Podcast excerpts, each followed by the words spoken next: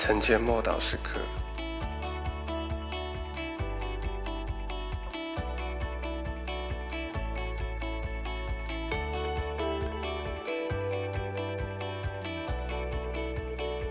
饶恕你自己。马太福音二十二章三十九节，其次也相仿，就是要爱人如己。有很多人可以饶恕别人，也可以领受从神来的赦免，但是就是不容易，或者是不能饶恕自己。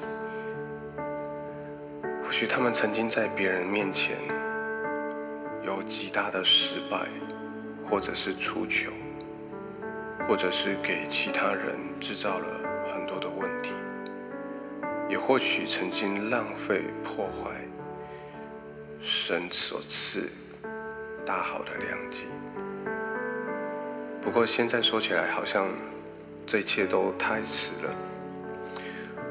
就说如同泼去泼出去的水是无法收回的，也好像火车已经过了站，人生已经进入下一个阶段，似乎饶恕自己是不太可能。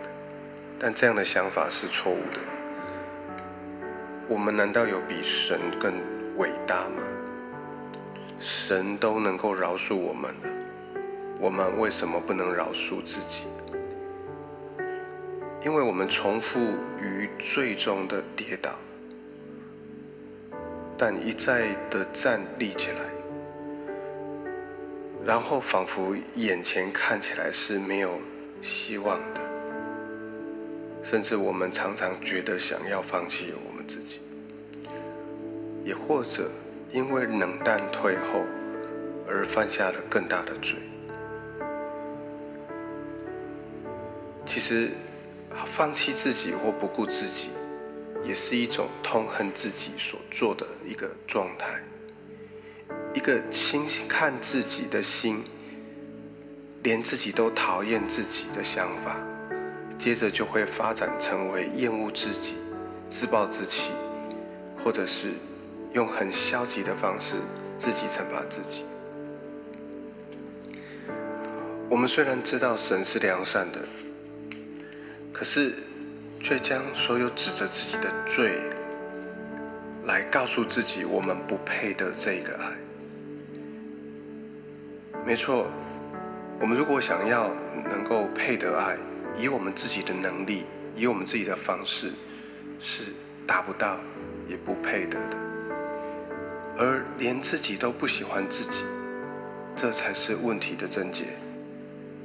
在这种使使自己配得的想法底下，或是想尽办法要让自己证明自己配得的这个想法底下，其实是律法主义。我们以为我们必须达成某一个样子，才配得被爱。我们觉得我们必须有什么样的表现才算爱自己，但我们从来没有察觉我们自己到底有哪些部分是配的，以至于这些的想法到最后连自己都不爱自己，轻看自己油然而生。而我们一再的给自己定罪、沮丧，加上沮丧，到最后我们就放弃了。但神的恩典跟他的爱可以穿透这一切，发出永恒的光芒。尽管我们软弱，尽管我们满身的错误与罪恶，但神的爱仍然从天上流到我们的身上。他真的爱我们，而且一旦我们能够爱自己。也就能够去爱别人。我们一起来祷告：主啊，求你救我，好让我看自己的时候能够看见你。求你使我找到盼望的时候，是在你里面去寻找，而不是在我里面。奉主耶稣基督的名祷告，阿门。